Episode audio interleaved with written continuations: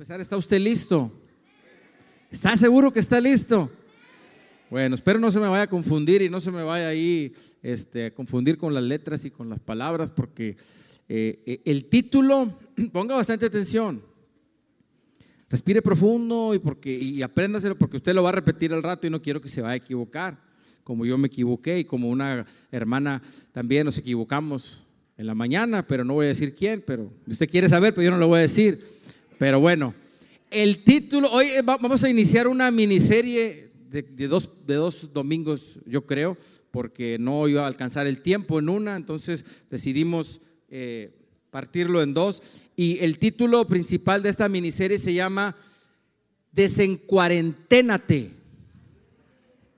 A ver.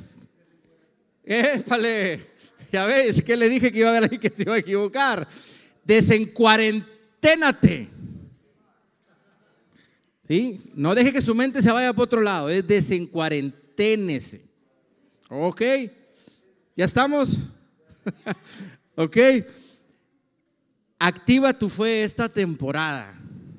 Diga conmigo, voy a activar mi fe esta temporada. Sí. Créame que esto de esto que nos vino a suceder de la pandemia eh, del COVID 2019, que en realidad para nosotros fue el 2020 cuando se ya realmente, pero empezó el 2019 en su lugar de, origen y, bueno, vino a, a pegar fuertemente en nuestra vida. En todas las áreas de nuestra vida fue un golpe muy, muy duro.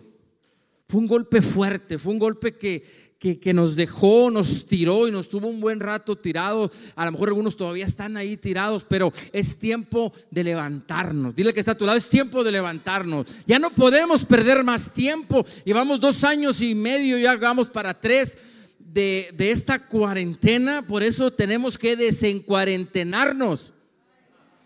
Ay. Le doy gracias a Dios porque me está ayudando a que lo diga bien, porque está medio difícil, ¿verdad?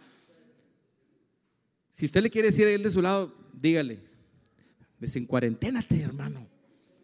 Debemos desencuarentenarnos. Porque si usted se, se desencuarentena, será un buen descuarentanizador. Me acordé de la primaria de esos trabalenguas eh, del descuartizador y todo eso. Pero bueno, usted también. Quiero que se ponga cómodo, se relaje. Esto es una palabra que, que tenemos que vamos a hablar de fe. Otra vez vamos a hablar de fe. Siempre el Hijo de Dios tenemos que estar hablando de fe. Porque dice la palabra que vivimos por... Entonces tenemos que estar hablando, tenemos que estar en, constante eh, coinonía con esa palabra. Con la, con la, palabra fe, con la definición de fe. Y dice, eh, ahorita vamos a ir ahí, eh, en esta cuarentena, en este periodo, la humanidad, la iglesia, entramos en un periodo totalmente nuevo, totalmente diferente, algo que no esperábamos, algo que no teníamos planeado de un día para otro. Ya estábamos en otra situación totalmente opuesta a lo que hacíamos, lo que pensábamos, lo, incluso lo que hablábamos. De un día para otro nos quedamos en casa así, frenados totalmente. De andar un día en la calle, una noche usted y yo llegamos normal, de lo que normalmente hacíamos, y el día siguiente ya no podíamos o ya no debíamos de salir como antes. Eso fue algo muy, muy duro.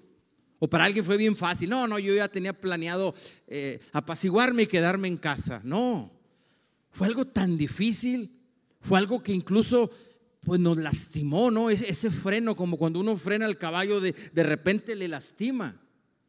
Y por eso es que él se frena. Recibe una orden a través de ese freno y se para. Y usted y yo a lo mejor todavía andamos sangrando. ¿Cuántos andan o anduvieron hace poco todavía sangrando del freno que nos puso Dios y nosotros no queríamos frenarnos y no queríamos y, y y nos, más nos limpiamos la sangrita, pero queríamos seguir haciendo cosas. De un día para otro, ¡boom! en cuarenténese, quédese en casa, ya no salga. No puede salir, no puede hacer esto, no puede hacer lo otro. Entonces fue algo que nos pegó tan duro y que en realidad fue lo que nos pasó espiritualmente hablando. nos entró el miedo, entró el espíritu de temor. Aprovechó esta situación que pasó en el mundo natural y el espíritu de miedo entró. Yo ahí estaba esperando. Y ante esta gran ventana que se le abrió, entró como cuchillo en mantequilla y se apoderó de nuestra mente, de nuestro cuerpo. Sí o no, dígame sí o no, involúcrese. Sea sincero, fue algo tan fuerte que no puedo decir, no, yo, yo soy cristiano. No, no, también yo sentí miedo, terror. Y más, mirábamos las noticias, escuchábamos, se iba incrementando el miedo, se iba incrementando el temor. Y nos terminó de hasta que nos paralizó. Hasta que logró paralizar a la iglesia. Y la fe. Lo que ya teníamos, ¿dónde quedó? ¿Dónde está? ¿Dónde estuvo en estos tiempos? Dile que está a tu lado, ¿dónde estaba tu fe? En lugar de activar la fe que, que Dios nos regaló, esa medida de fe que Dios nos dio, en vez de activarla, en vez de, de, cambiar el chip en ese momento, decir, ok, esta situación está fuerte, está fea, necesito activar el chip de la fe, lo que Dios ya me dio, la medida que Dios me dio, o la medida de fe que tenías o que creías tener ese momento, el miedo la ahogó, la asfixió. Así, así lo pude yo sentir en mi vida personal. Pero es tiempo de levantarnos, iglesia. No supimos hacer ese cambio a tiempo. Nos amoldamos. Dijimos, en dos semanas, decían, decían en dos semanas, tres semanas, un mes, se va a quitar esto y ya otra vez. ¿Cuánto llevamos? Ya no está como antes, pero todavía está la situación ahí. Cambió nuestra manera de pensar, cambió nuestra manera de vivir. Y no fue precisamente eh, eh, el arrepentimiento lo que nos hizo cambiar nuestra manera de, vivir y nuestra manera de pensar, como dice la Biblia que debe ser. La palabra realmente eh, de arrepentidos es eso, cambiar nuestra mente. ¿Ok? Pero fue una cosa externa, una cosa natural permitida por Dios, la que nos hizo cambiar. Y a raíz de eso, pues no supimos qué hacer. Es más, hubo personas que ya no regresaron a las iglesias. Hubo familias que ya no regresaron a las iglesias. Y ojo, no estoy hablando de, de, membresía, estoy hablando que su corazón ya no regresó a la casa de Dios. Su corazón ya no regresó a donde estaba antes, mal o bien, pero estaba ahí en la iglesia, asistían, se congregaban, servían como quiera. Pero ahora a raíz de esto hubo gente que se perdió. Puedo decir que tal vez la mitad, un 50 o aún más, gente que dejó de congregarse, que dejó de buscar a Dios, que dejó de servir a Dios. No me gustaría decir eh, gente se perdió porque a lo mejor están ahí, pero es una palabra muy dura, pero simplemente dejó de congregarse. Y dice la Biblia, no dejen de congregarse como muchos tienen por costumbre, porque eso va a traer un enfriamiento espiritual. ¿Está acá conmigo? Dile que está a tu lado, desencuarenténate. ¿Ok?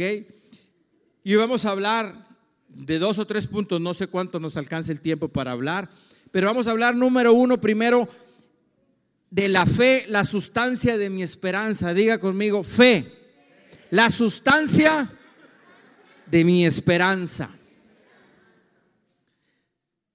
Hebreos 11.1. Y vamos en la, en la Reina Valera vamos a leer lo que dice la Biblia, ¿sí? Lo que todos nos aprendimos, pudiésemos decir en la primaria, el versículo que nos aprendimos en la primaria, en la, en la primaria que es No. Sí.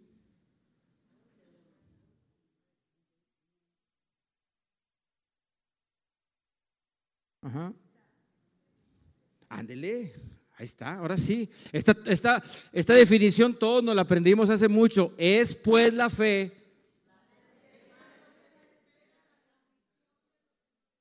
Esa es, esa es la, la definición primaria de la primaria. ¿Ok? Muy bien, está perfecta, está correctísima. Eso es la fe. Ahora vamos a ver cómo sería esa misma definición a nivel universitario. Venga. El mismo versículo en otra versión, en otro nivel, vamos a llamarlo. El hecho fundamental de la existencia es que esta confianza en Dios, esta es el fundamento firme de todo lo que hace, todo lo que hace que valga la pena vivir la vida. Es nuestro control sobre lo que no podemos ver. El acto de fe es lo que distinguió a nuestros antepasados y los puso por encima de la multitud. Ah, ya, ya no es lo mismo, es pues la fe, la certeza de lo que se espera, la convicción de lo que no se ve. Ya no es la tabla del uno.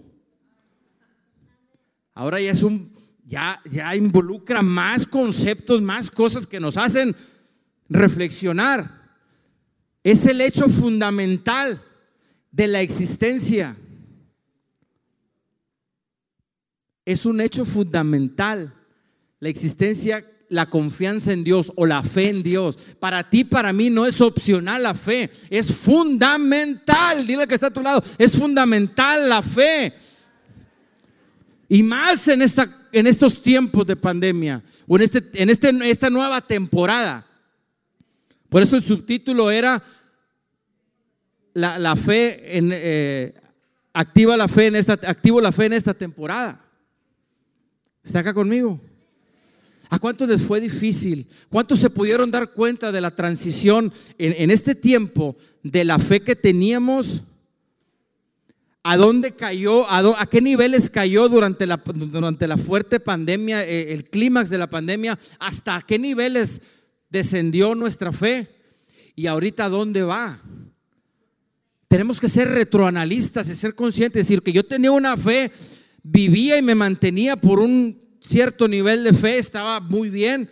Vino la pandemia, ¡pum!, bajó mi fe.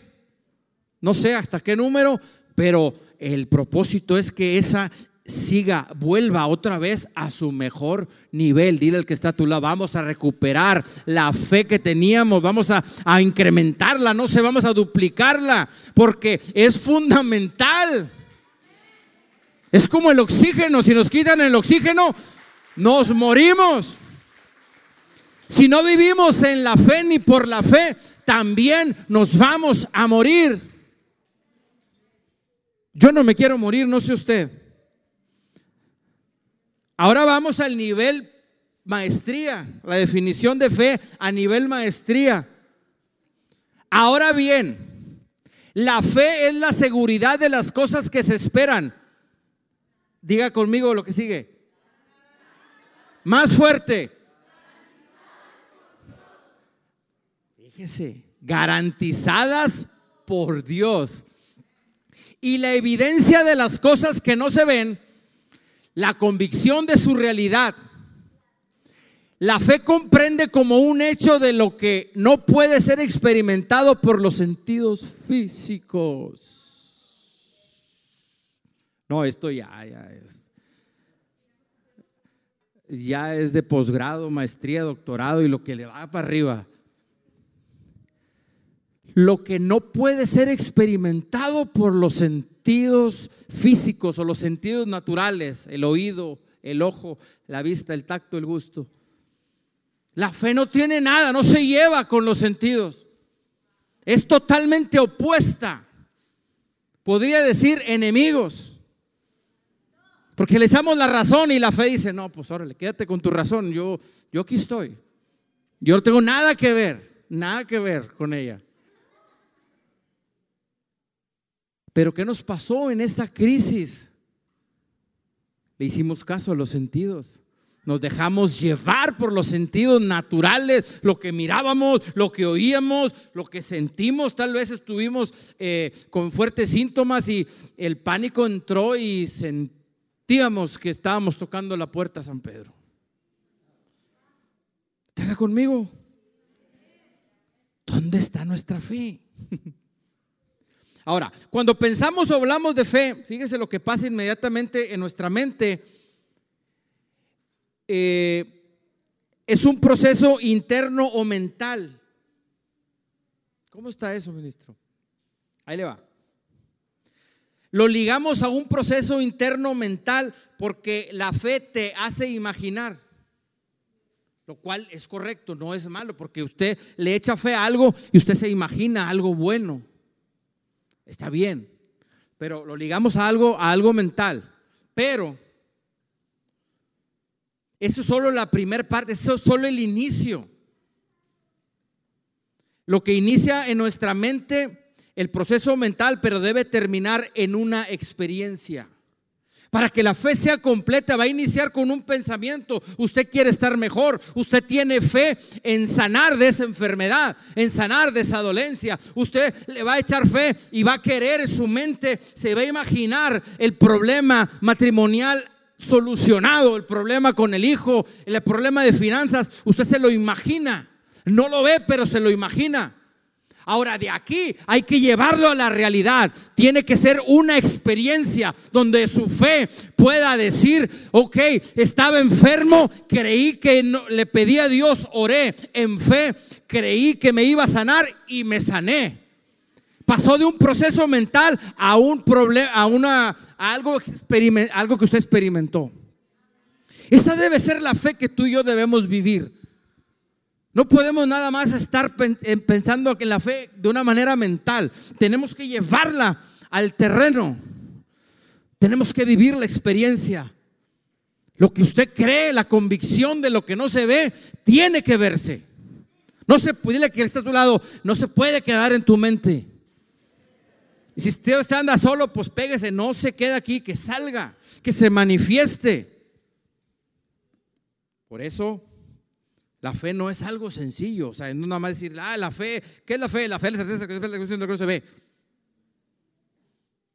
Como las tablas, que nos aprendimos así las tablas cantaditas. Oh. Ahora, la certeza viene del griego upostasis, que en el original significa sustancia. La, es pues la fe la certeza, es pues la fe la sustancia. La sustancia, ¿qué es, qué es la, la sustancia? Si usted le dan un caldo de pollo, aunque no traiga pollo, usted va a decir que es de pollo, porque le sabe a pollo. Porque ya conoce, ya sabe, ya tiene la experiencia de lo que sabe el pollo. Yo le digo, ahí está, tómate esa agua y la prueba. No, esto es caldo de pollo.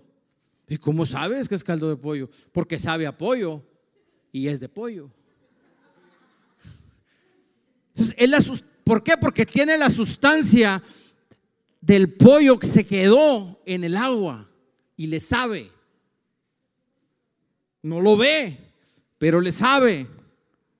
Dice a tu lado, no lo ves, pero te sabe. Por eso esa, es la sustancia, es lo que tenemos que tú y yo vivir de la fe. No nada más acá en la mente. No importa, hermano, hermana, no importa qué temporada estés viviendo, no importa qué crisis estés viviendo, sea económica, sea familiar, sea de lo que sea desencuarenténate en esta temporada. Pon tu fe a trabajar porque su palabra es fiel y sus promesas son, son, son, son eternas y sus promesas se van a cumplir porque Dios lo dijo. ¿Está acá conmigo? ¿Se está desencuarentenando? ¿O se está más, se está pachurrando más? Yo no sé, yo no puedo ver lo que esté pasando en su, en su espíritu. Nemías 1:11, Nemías vivió esto. Acuérdese, no, no, tuvimos el tiempo para poner todo en la historia de Nehemías. Te ruego, oh Jehová, esté atento, ahora atento tu oído a la oración de tu siervo y a la oración de tus siervos.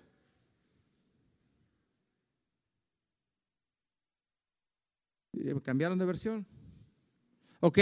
Oh Señor, te suplico que oigas mi oración, escucha las oraciones de aquellos quienes nos deleitamos en darte honra. Te suplico que hoy me concedas éxito y hagas que el rey me dé su favor. Pon en su corazón el deseo de ser bondadoso conmigo. En esos días yo era copero del rey. Ahorita vamos a ir más para allá. Pero mire, Nehemías vivió esto que tal vez tú y yo vivimos en, en la pandemia. Número uno, Nehemías estaba de copero, estaba de obrero, estaba trabajando un trabajo común y corriente con el rey en ese momento, Artajerjes. Y recibe una mala noticia de que su pueblo, de que las murallas de su pueblo fueron destruidas, fueron acabadas y estaba vulnerable la tierra que lo vio nacer la tierra donde, donde sus padres estaban, los restos de su padre y, todos, y muchos familiares de él. Recibió una mala noticia. Dice la Biblia que lloró por varios días. Cuatro o cinco días dice que estuvo llorando. Así que tiene esperanzas. Usted puede llorar si le está pasando una situación difícil. Pero no puede estar llorando dos años y medio, casi tres, porque la pandemia era aquello, ya no pudo hacer lo que antes hacía, ya no pudo hacer el negocio que antes hacía y ahora pues, pues con la pandemia le echamos la culpa a la pandemia. ¿Está acá con nosotros? En su dolor oró a Dios, pidió por sus promesas y recordó lo que Dios había hecho. Fíjense las tres cosas que hizo. Oró para pedir favor y gracia. Lo primero que hizo fue orar cuando recibió una mala noticia. Y nosotros nos pusimos a llorar por mucho tiempo cuando recibimos el impacto de que ahora ya no sales, ahora ya esto, ahora se te, se te enfermó un familiar, se te perdiste un amigo, perdiste un familiar y, llorar tras llorar, tras llorar, tras llorar. Es válido llorar, pero no quedarse, no es válido quedarse llorando. Dile que está a tu lado, salte de ahí. Pregunta, ¿reconoces las promesas de Dios en esta temporada? ¿Tenemos la capacidad de reconocer, aún bajo el dolor, bajo la circunstancia, bajo la presión, tenemos la capacidad de recordar sus promesas? Debemos tener esa capacidad. Debemos desarrollar esa capacidad de aún eh, esa noticia fuerte, sobreponernos y recordar lo que Dios dice. Estoy viendo esto. Ver qué dice Dios. A ver, ¿qué? ¿Qué me cuenta Dios acerca de esto? ¿Qué tengo que hacer? ¿Está acá? Piensa en lo que Dios hizo antes en tu vida, en tu familia, en tu negocio. Aún si en esta pandemia bajaron tus ingresos, perdiste el trabajo, perdiste familiares, amigos, recuerda. Ya me fui más para adelante, usted me llevó más para adelante. No, todavía estoy bien, ok, ya. Recuerda que lo que Dios hizo antes en la sustancia es lo que Dios seguirá haciendo en tu vida. Si Dios lo hizo antes, lo va a hacer ahora. Porque Él no cambia. Los que podemos cambiar somos nosotros. Pero si Él dijo, si Él te prometió, si Él te juró, si Él te prometió algo, Él lo va a cumplir. Porque no es hombre para que mienta, ni es hijo de hombre para que se arrepienta. Entonces, usted y yo tenemos que vivir la fe es la sustancia de nuestra esperanza. Es lo que nos tiene que mantener parados físicamente y espiritualmente más que nada. Tenemos que estar parados espiritualmente en nuestra vida, porque la fe es la sustancia de nuestra esperanza. Todos tenemos una esperanza en algo. Ahorita en estos momentos yo le aseguro que usted tiene esperanza en algo o en alguien, está bien. No, yo nada más tengo esperanza en Dios. Mentira, usted también tiene esperanza en que su hijo se componga. Usted tiene esperanza en que su situación económica cambie o no. Y para irme afuera a predicarle a la calle. Entonces nuestra esperanza tiene que estar fundamentada. Tiene que haber algo que sostenga esa esperanza y esa es la fe.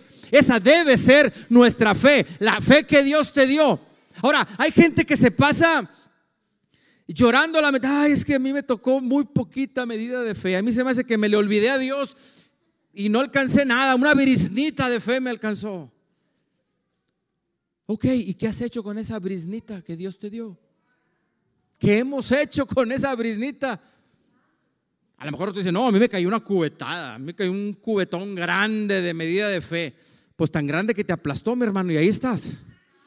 Te cayó de golpe y ahí está, no te has podido levantar. Por eso la fe tiene que pasar de algo mental a una experiencia vivida. Eso es lo que te va a levantar. Eso es lo que va a levantar a la otra persona. Cuando tú le digas, yo estaba en los suelos, yo no tenía trabajo, yo no tenía dinero, pero la fe, puse fe en Dios, le creí a Dios, oré a Dios y le pedí. Y ahora mírame cómo estoy. ¿Qué necesitas? Eso es lo que va a hacer que la gente se arrime. Eso es lo que va a hacer que la gente se acerque y le crea a Dios. Aún con todo y pandemia. Porque lo que nosotros, lo que Dios nos permitió a ti y a mí vivir en esta pandemia es para que las generaciones que vienen, que tal vez no les tocó nada, a través de nuestro testimonio puedan creerle a Dios.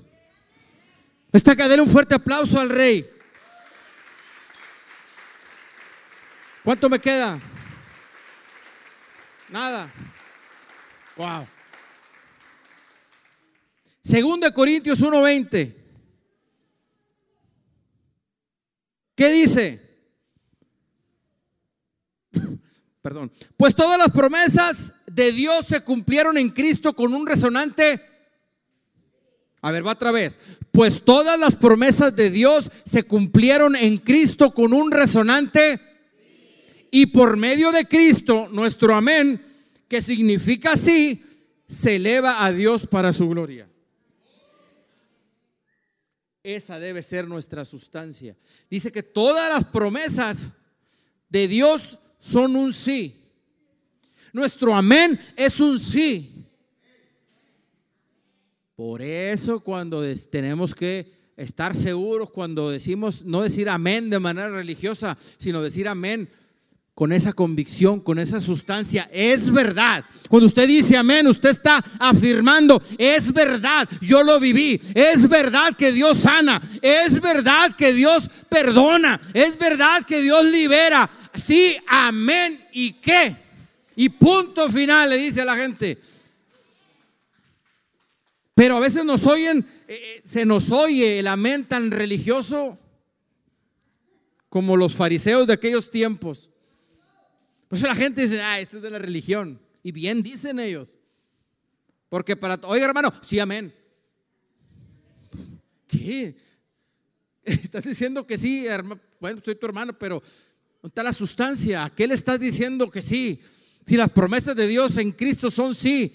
Y nuestro amén dice que es un, una, como un sello que significa sí. Usted está asegurando, usted está aseverando que sí.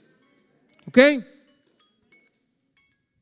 Espéreme, que se me acabó aquí el tiempo, pero allá me dieron más, se piadaron, tuvieron, pudieron, pusieron a trabajar su fe.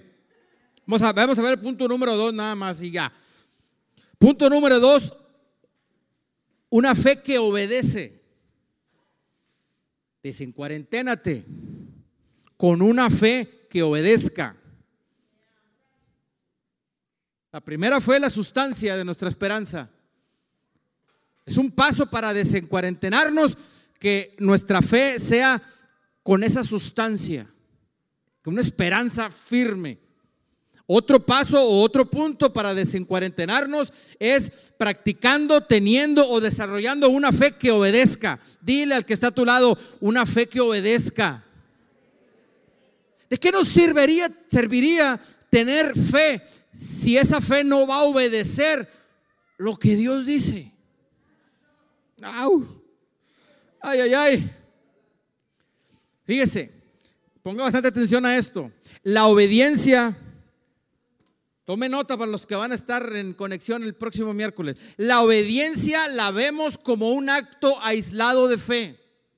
Va de nuez. La obediencia la vemos como un acto aislado de fe. Decimos sí soy obediente porque estoy demostrando fe. Y hacemos las cosas mecánicas a veces. Muchas veces.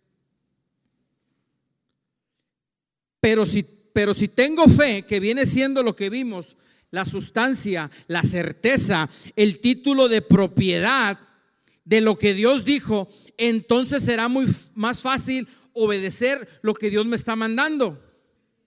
Lo revolví. Lo enredé para desenredarlo.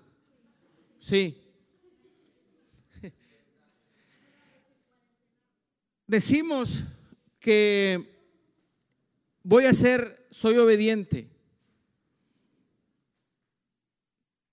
Y decimos que nuestra obediencia es un acto de fe. Pero usted sabe que la obediencia lleva, conlleva esfuerzo, conlleva un choque de pensamientos, cosas que pasan internamente para obedecer la voluntad de Dios. Porque Dios te va a pedir algo, si te va a pedir que obedezcas es porque algo no estamos haciendo correctamente y, nos va a mover de nuestra confort, de, nuestra, de nuestro lugar ahí fácil, de nuestro lugar cómodo. En pocas palabras, es más fácil obedecer a Dios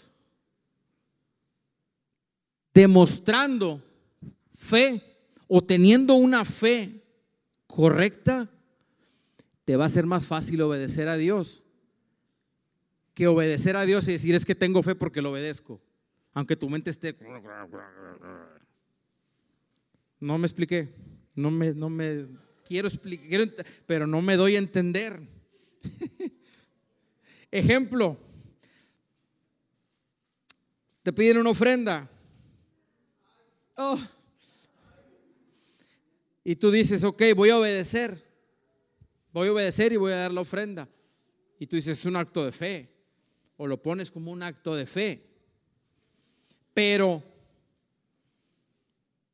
como Dios dijo que abrirá los cielos en tu vida, será, te será más fácil olvidar. Si pones fe a esa ofrenda que te están pidiendo, si, le, si pones de tu fe y dices, ok, están pidiendo una ofrenda, hay una necesidad.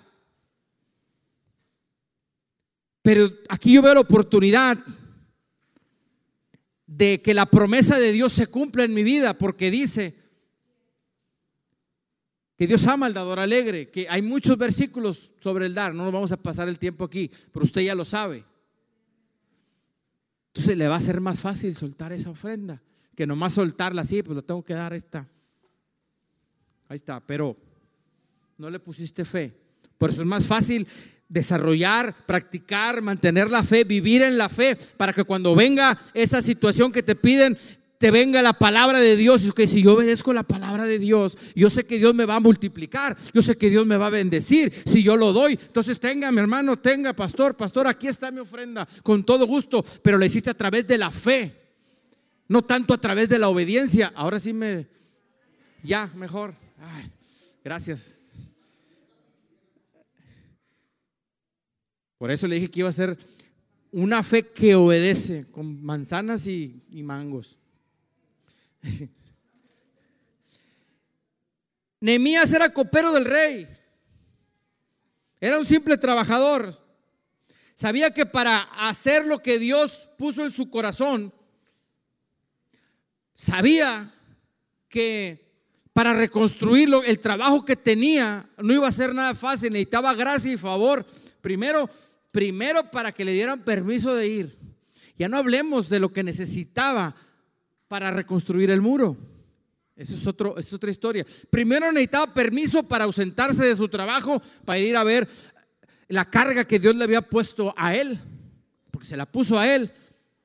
Le llegó el chisme a él de que estaba destruida la ciudad. Y él en su corazón dijo, tengo que hacer algo. tomó esa responsabilidad, pero no se fue nada más. Ay, es que tengo que ir. Nos vemos, rey. Dame chance, al rato vengo. Oró primero. Lloró. Pero halló gracia y favor de Dios. Dios le dio la gracia y el favor para que el rey le diera primero el permiso.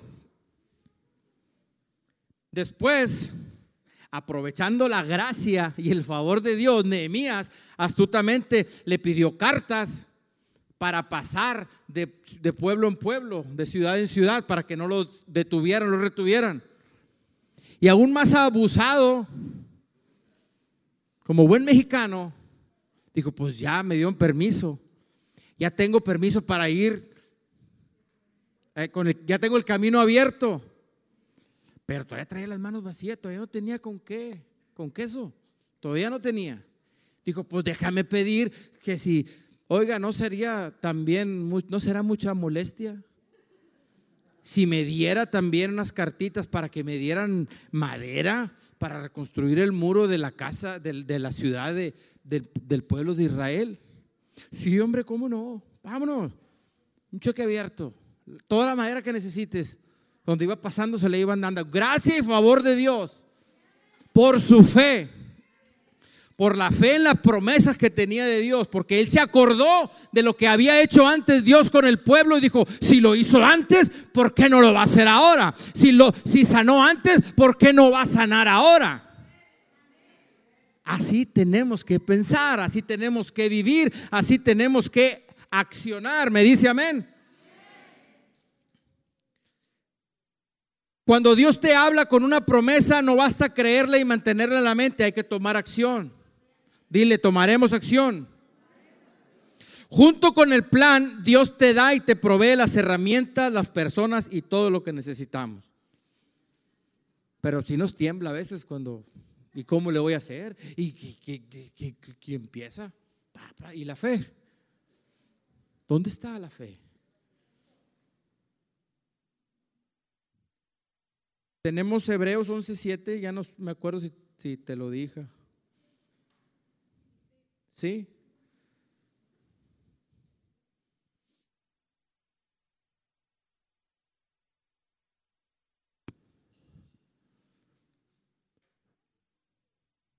Fue porque Noé se creía muy buena persona que construyó un barco grande para salvar a su familia del diluvio.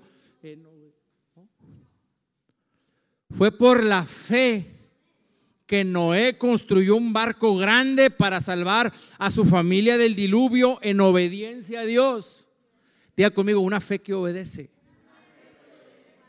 Quien le advirtió de cosas que nunca antes habían sucedido. Por su fe, Noé condenó al resto del mundo y recibió la justicia que viene por la fe. Fue por la fe, porque no se miraba por dónde iba a llover, por dónde se miraba lo que, que iba a pasar, lo que Dios le dijo que iba a pasar.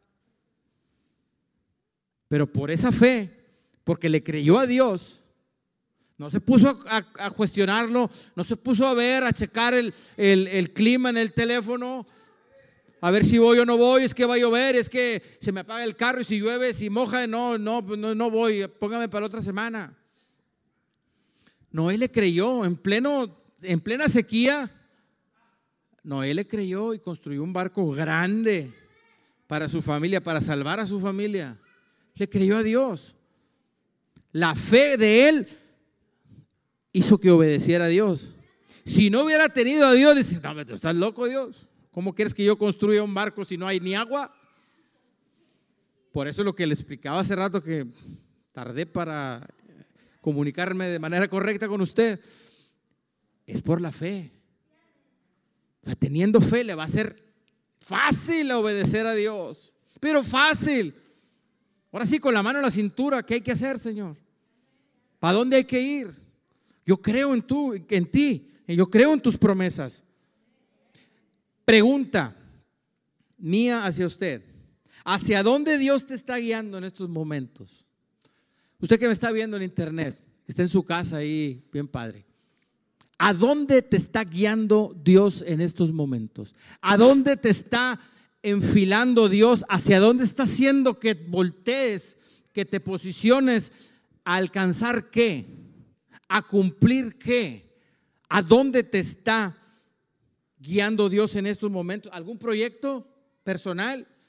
¿Algún proyecto de negocios? ¿Te está llamando a ser generoso? ¿Te está guiando o nos está guiando a renunciar a algún mal hábito que todavía anda por ahí de coscolino en nuestra vida? algún hábito ahí que todavía no, no queremos soltarlo, no quiero, no quiero, todavía no, está bien rico esto. ¿A dónde te está guiando Dios? Es tiempo de, de parar tantito otra vez y decir, ¿a dónde me está enviando? ¿A dónde me quiere llevar? ¿Para dónde, Señor? ¿Tiene fe? Esa fe tiene que obedecer a Dios para donde quiera que lo mande. A donde quiera que lo mande. La fe de Abraham, ¿qué hizo la fe de Abraham? Yo te voy a proveer el, cordero. Y no había nada. Dijo, lleva tu hijo, ofrécelo. Fue la fe lo que lo hizo obedecer. Y se trataba de un hijo. Ah, cuando nos, toca a Dios un hijo, ay, espérame, Señor, vamos a, vamos a hablar, ¿no? Espérame, o sea, espérame, a ver, siéntate, vamos a tomar unos tres, cuatro cafés en la mañana. A ver, ¿cómo que qué me estás pidiendo? ¿Qué? qué? Que le apriete las tuercas a mi hijo, que lo acinture, pero este, él es bien bueno, Señor, mi hijo es bien bueno, es todo aquello. ¿Hacia dónde Dios te está guiando? Si en realidad conoces al Dios que te está pidiendo eso, si en realidad a través de tu fe en Él te animas a hacer eso, podrás obedecer a Dios y lo lograrás y vas a llegar a donde Dios te está guiando. Déselo fuerte, si se lo va a dar, déselo. No ande con medios aplausos ahí para Dios. Y si le duelen las manos, póngale fe y Dios me va a sanar para aplaudir más fuerte a mi Dios, para darle toda la gloria a Dios a través de mis aplausos.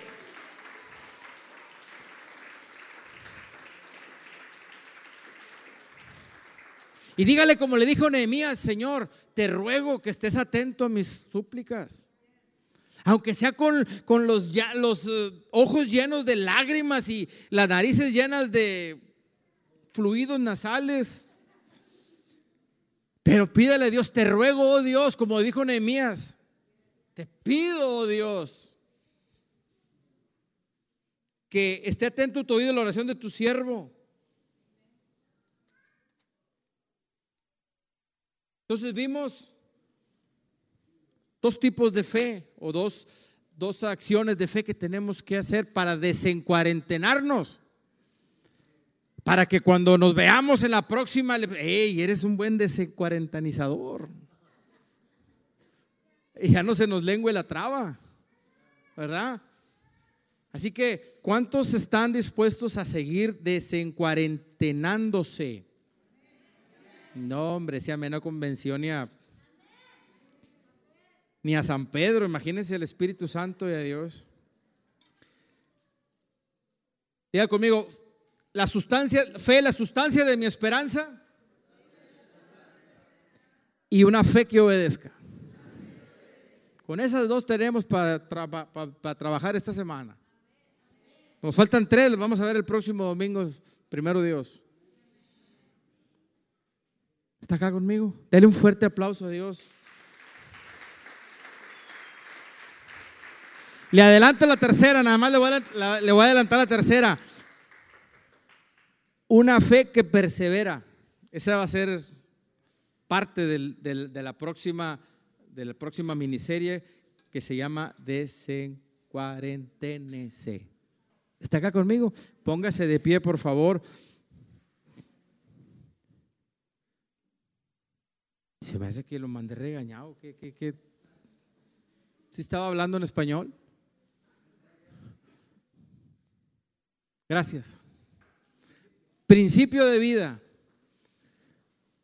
Lo dije mientras acá, mientras estaba predicando. Solemos ver a la obediencia como un acto aislado de fe, cuando la única forma de ser movido a obedecer lo que Dios nos ha, ha encomendado es teniendo fe.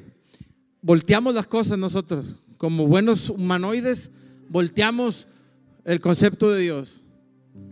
Vemos la obediencia como un acto aislado, como parte de, ok, y decimos, tengo fe porque soy obediente. Me pidieron esto y lo hice. ¿Cómo lo hicimos? ¿Cómo respondió nuestro corazón? Dice, la única forma de ser movido a obedecer, la única forma que nos vamos tú y yo a mover a obedecer correctamente es por medio de la fe. Por eso con nuestra fe, ahorita le cantamos a Dios con mi fe. Dios te dio una medida. ¿Sí? ¿Estás, ¿Estás acá? Dios te dio una medida de fe. Ahora, ¿esa medida de quién es? ¿De quién es? Es tuya, es personal. Es nuestra responsabilidad desarrollarla, fortalecerla, que crezca, que esté sana, una fe sana, una fe robusta, una fe bien fundamentada. Ya deje eso, ay, es que a mí me tocó bien poquito.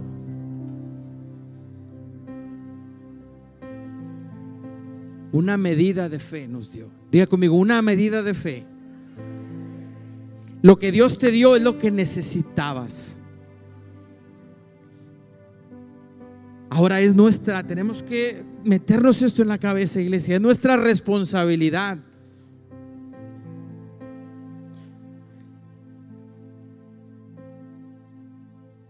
¿Qué dijo el apóstol? ¿Qué dijo que Satanás le había pedido para zarandearlo? Pero yo estaba orando para que tu fe, dice la Biblia, para que tu fe, no dice la fe, para que tu fe no te falle, para que tu fe, para que te encuentre el problema, tiene que encontrarnos con suficiente nivel de fe para hacerle frente a ese problema. Ahí está. Ahí está ese nivel de fe, esa medida que Dios te da, que Dios nos dio. Es nuestra fe. Por eso dice el canto, con mi fe te alcanzaré, con mi fe. Cualquiera que sea el problema, cualquiera que sea lo que estés atravesando en estos momentos, a lo mejor todavía estás con las secuelas de, la pérdida que tuviste por, la, crisis en la pandemia, el, el nivel más alto. A lo mejor perdiste negocio, a lo mejor perdiste casa, a lo mejor perdiste familia, amigos. Lo mejor perdiste algo. ¿Qué fue lo que perdiste?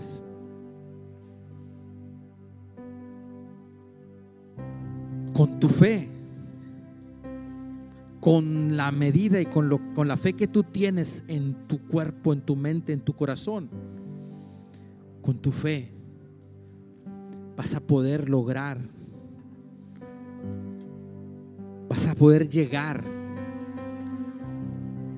a ese lugar donde Dios te va, a, donde Dios te ha, te ha puesto. Si Dios te ha dado promesas, si Dios ha hablado sobre tu vida, aunque no lo estés viendo, ten la capacidad que tuvo Nehemías para en ese momento difícil acordarse que antes de esa destrucción del pueblo ya le habían pasado otras cosas a su pueblo y Dios los había bendecido y Dios los había levantado. Estaban en esclavitud y Dios los sacó. Nehemías se acordó de todo eso. Pero el enemigo es especialista en hacer que no nos acordemos de lo, de lo que Dios de lo que, que Dios hizo, lo puede volver a hacer. Cierra tus ojos en esta mañana. Vamos a orar, a pedirle a Dios. Usted que está conectado, gracias a Dios por esa medida de fe que le ha dado. Porque hay gente que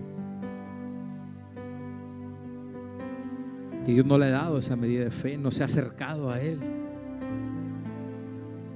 Cuando la gente se convierte a Cristo es cuando Dios se entrega o se activa esa medida de fe. Hay gente que no tiene fe realmente en el mundo. Y ahí están. Ahí van caminando por la vida. Ahora, cuanto más usted y yo que somos hijos del rey, Y que Dios ha encargado de alimentar esa fe día tras día, haciendo milagro tras milagro, cubriéndonos de gracia y de favor cada día, perdonándonos una y otra y otra vez.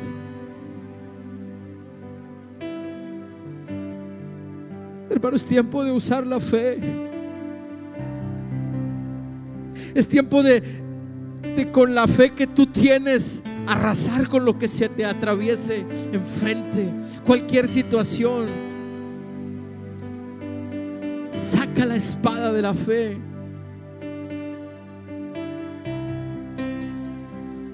Nehemías estaba construyendo el muro y lo estaban atacando. Pero no dejó de construir. Con una mano trabajaba y en la otra mano tenía la espada para defenderse. Y hoy la iglesia se, nos hemos vuelto tan cómoda y nomás queremos estarnos defendiendo con las dos manos y no, no accionamos, no trabajamos, no seguimos el ejemplo de Nehemías que siguió levantando, levantando las murallas porque la misión que Dios le había dado era que cerrara esas murallas, esas puertas, reconstruyera las puertas.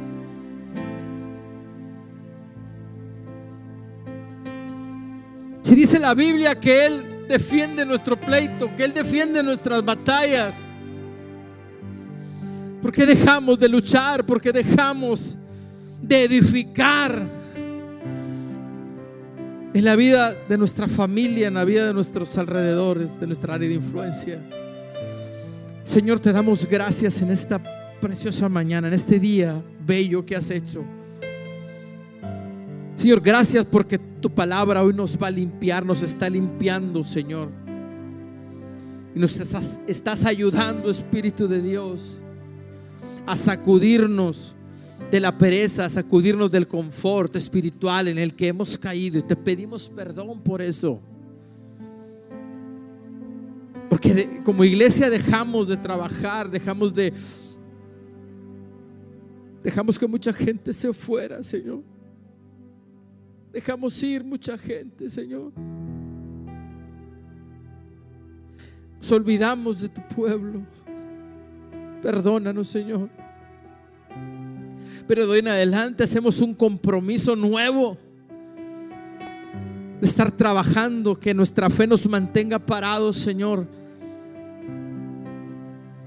para que tu pueblo siga avanzando, para que tu reino siga avanzando, Señor, y estableciéndose en la tierra como fue el plan, como es el plan y lo ha sido por siempre.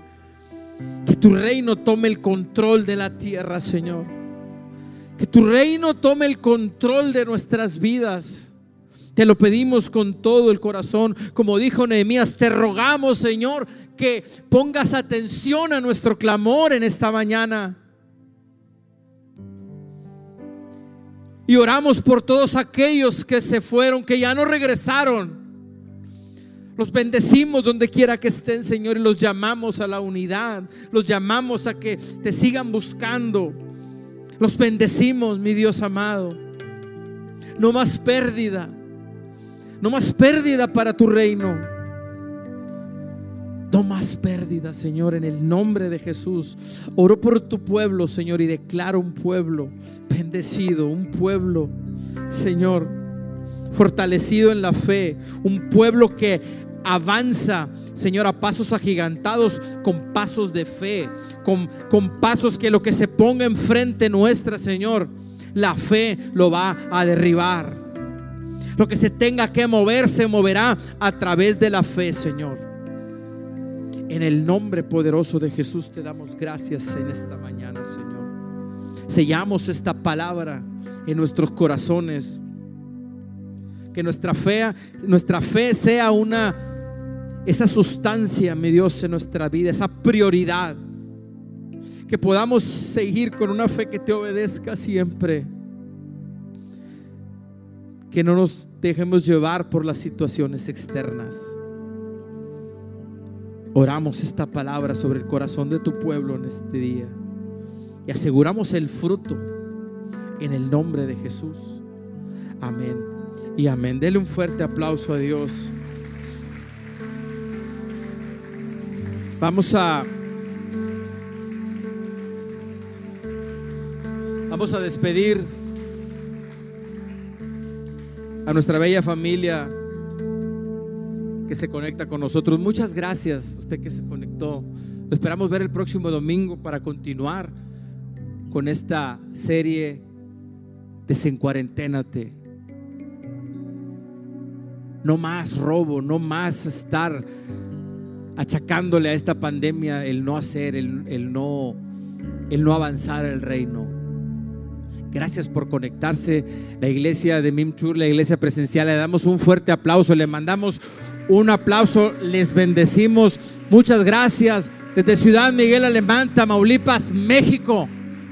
Le bendecimos y lo esperamos ver conectado en los próximos servicios. Hasta pronto. Bendiciones.